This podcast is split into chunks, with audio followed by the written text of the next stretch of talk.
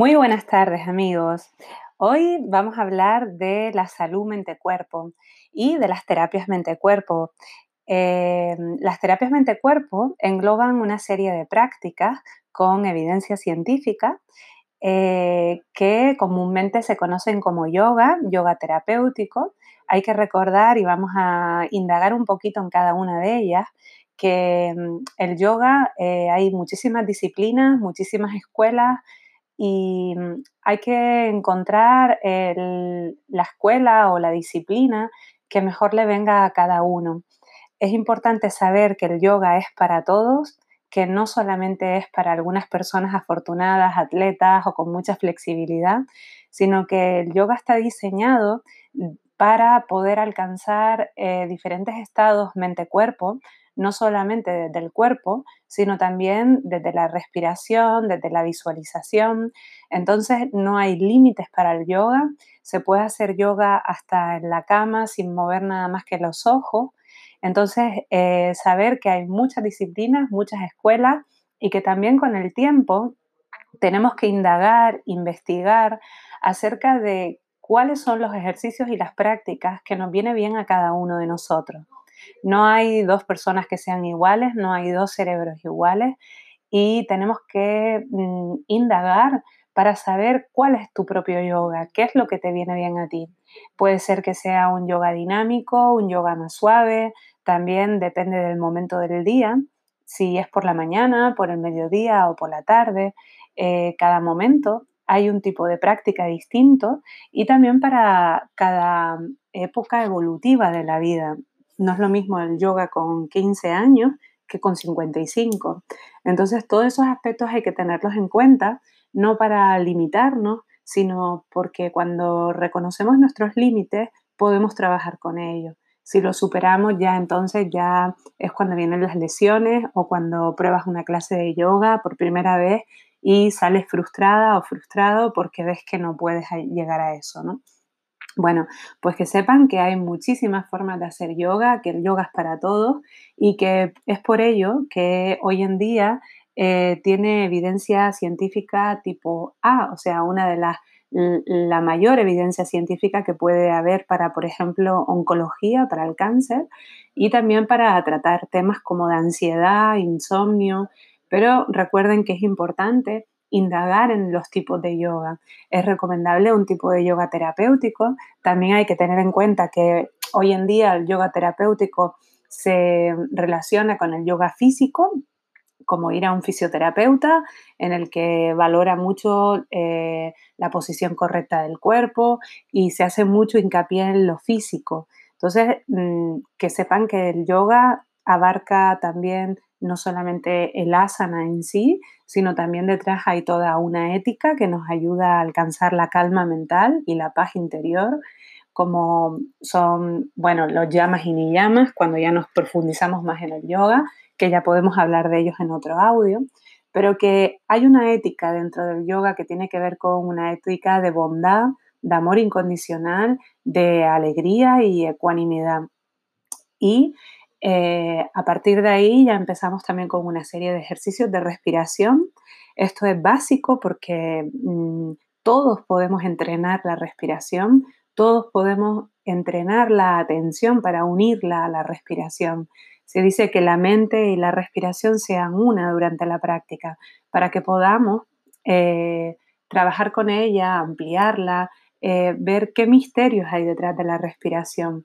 Es todo un mundo de conciencia, de entrenamiento de la propiocepción, de que podemos investigar y recibir información acerca de nuestro aparato respiratorio, de la relación que tiene la respiración con ciertos eh, patrones energéticos mentales, como pueden ser de miedo, ansiedad o de tranquilidad, felicidad y alegría de cómo podemos ir entrenando sobre todo la función de la atención plena o lo que está tan de moda hoy en día de mindfulness para poder eh, darnos cuenta y aprender a soltar pues todas esas incomodidades y todos esos pensamientos que lo que hacen es meternos en un bucle de tristeza, de ansiedad o de depresión.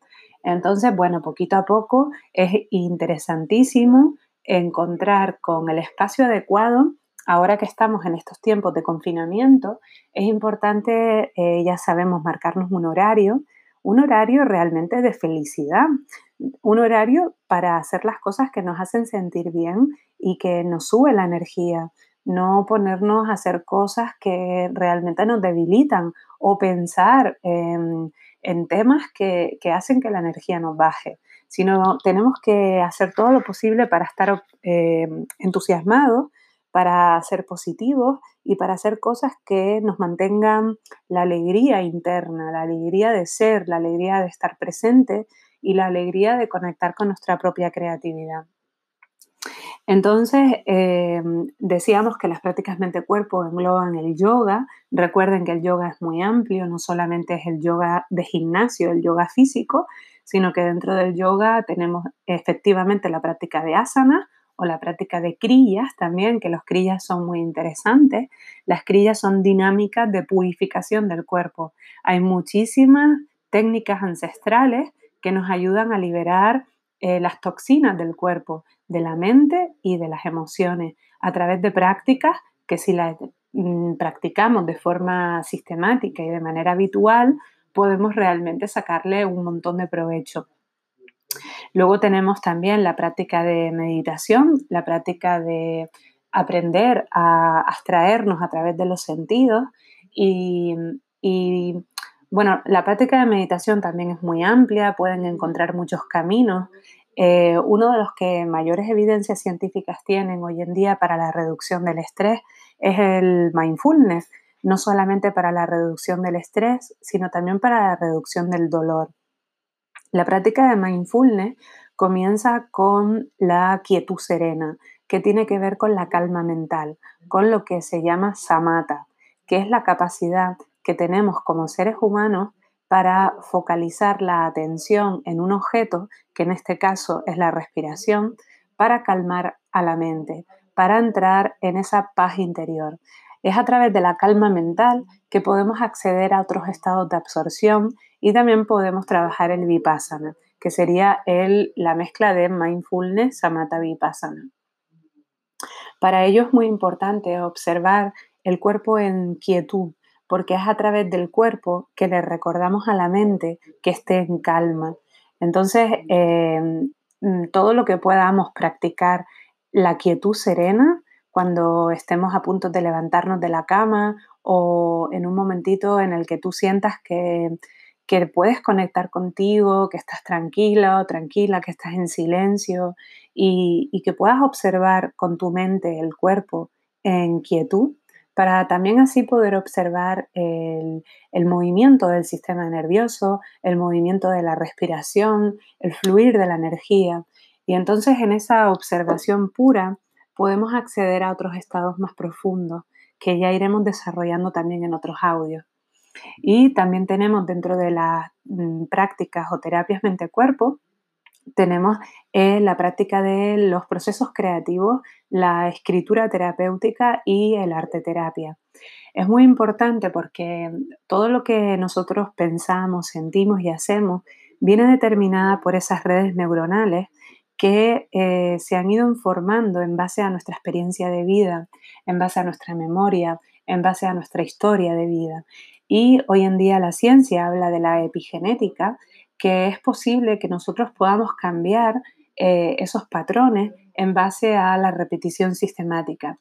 Eh, la epigenética mm, habla de que hay posibilidad de que ciertos genes se expresen o no debido al condicionamiento exterior, del medio ambiente, de lo que hacemos y pensamos y sentimos en cada momento de nuestra vida. No solamente el patrón genético que, que, nos viene dado de nacimiento, sino que también nosotros tenemos un poder enorme para poderlo transformar. Y de eso se trata. Con lo que tenemos tenemos que hacer lo mejor que podamos. Entonces yo vengo con un patrón genético heredado de mi tatarabuela, bisabuela, bueno, de tiempos atrás, y eh, bueno, pues yo con ese patrón eh, intento hacerlo lo mejor que pueda. ¿Cómo? Pues haciendo buenos hábitos, hábitos saludables de mente y de cuerpo. ¿Cómo puedo cultivar mi salud mental? Bueno, pues la mejor forma de cultivar la salud mental es trabajando la atención plena, que es la capacidad que todos los seres humanos tenemos para focalizar la mente en un objeto.